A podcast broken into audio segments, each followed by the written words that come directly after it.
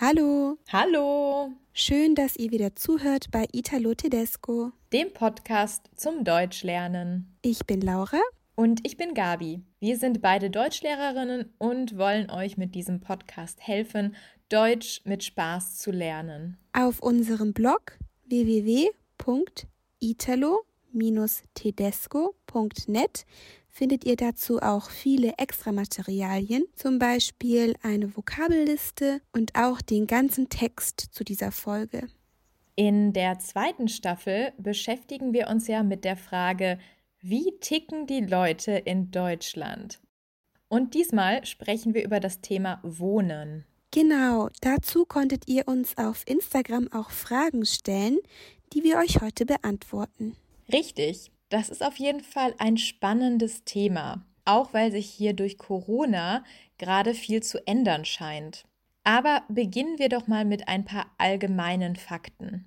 In Deutschland leben circa 83 Millionen Menschen. Aber wo wohnen die eigentlich? Tatsächlich wohnen nur 27 Prozent in kleinen Gemeinden und Dörfern mit bis zu 20.000 Einwohnern. Nochmal 27 Prozent der Leute leben in Kleinstädten, also mit bis zu 100.000 Einwohnern. Und 31 Prozent der Menschen leben in Großstädten mit mehr als 100.000 Einwohnern. Was ist mit dir, Gabi? In welcher der drei Kategorien ordnest du dich denn ein? Also, ich wohne gerade tatsächlich eher auf dem Land, in einer kleinen Gemeinde. Und du? Ich wohne gerade so in Kategorie 3, also in einer Stadt mit nur ein bisschen mehr als 100.000 Einwohnern. Aufgewachsen bin ich aber auch in einer kleinen Gemeinde und auf dem Land. Ja, also ich muss sagen, besonders im Lockdown war ich echt froh, auf dem Land zu wohnen. Hier hat man viel Platz und es gibt viel Natur, man kann Zeit draußen verbringen, ohne dabei anderen Leuten zu nahe zu kommen. In der Großstadt ist das schwieriger. Und tatsächlich hat Corona das Denken vieler Leute beeinflusst. Vor der Pandemie wollten viele Menschen in den großen Städten wohnen. Ja, na klar, da gibt es viele gute Jobs und natürlich auch viel Kultur und Sozialleben. Genau. Doch eine große Wohnung oder sogar ein eigener Garten sind in den meisten großen Städten sehr teuer. Viele Menschen haben ein bisschen Natur und mehr Platz im Lockdown aber vermisst. Gleichzeitig verlieren die Städte im Lockdown auch viele ihrer Vorteile, denn zum Beispiel Restaurants oder kulturelle Einrichtungen sind geschlossen. Deswegen ist die Nachfrage nach Häusern und Wohnungen auf dem Land jetzt auch schon deutlich angestiegen. Genau, immer mehr Leute wollen jetzt weg von der Stadt und lieber raus aufs Land. Denn viele können jetzt auch im Homeoffice arbeiten und müssen wahrscheinlich nicht mehr jeden Tag ins Büro fahren. Deswegen sind jetzt auch Dörfer und Kleinstädte rund um die großen Metropolen interessant geworden. Ja, schon vor Corona sind viele Menschen in die Vorstädte von großen Städten, wie zum Beispiel München, gezogen. Und beliebt war dabei alles, was nicht weiter als eine Stunde mit dem Auto von der Großstadt entfernt war. Diese Zone rund um die großen Städte nennt man auch Speckgürtel. Genau, jetzt ändert sich das aber anscheinend und auch Kleinstädte und Dörfer etwas weiter außerhalb werden beliebter, dank der Möglichkeit zum Homeoffice. Und außerhalb ist Wohnen auch viel günstiger als in den Großstädten. Und das bringt uns auch zu unserer ersten Frage. Ihr habt auf Instagram gefragt, was sind die beliebtesten Städte zum Wohnen in Deutschland? Also, da können wir zuerst einmal nach der Größe gehen. Die Top 5 der größten Städte in Deutschland sind Berlin, das überrascht bestimmt niemanden, mit über 3,5 Millionen Einwohnern auf Platz 1. Dann kommt Hamburg auf Platz 2 mit 1,8 Millionen Einwohnern und auf Platz 3 kommt München mit 1,5 Millionen Einwohnern. Auf Platz 4 liegt Köln mit ungefähr einer Million Menschen und auf Platz 5 dann Frankfurt mit nur um die 750.000 Einwohnern. Mhm. Aber sind das auch wirklich die beliebtesten Städte? Das ist immer schwer zu sagen.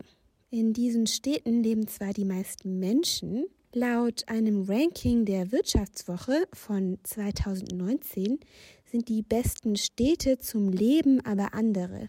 Also pass auf, ich nenne die Top 5 Städte von Platz 5 bis Platz 1.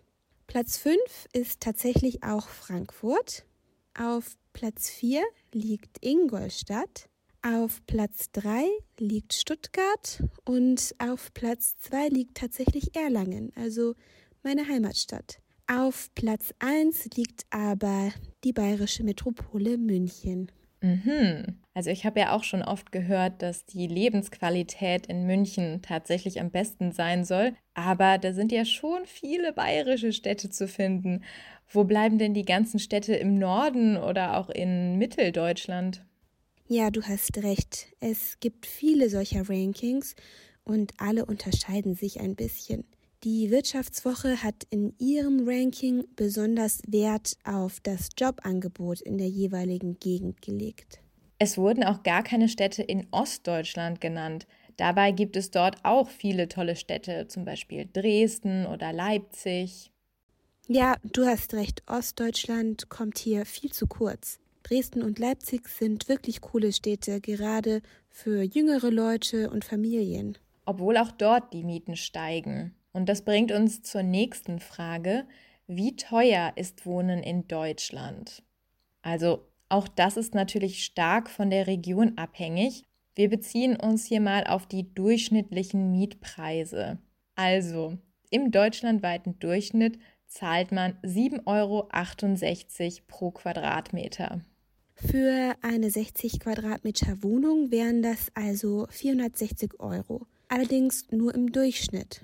Ja, in München zum Beispiel, der teuersten Stadt in Deutschland, muss man für einen Quadratmeter viel mehr zahlen, nämlich um die 18 Euro. Damit kostet die 60 Quadratmeter Wohnung schon 1080 Euro.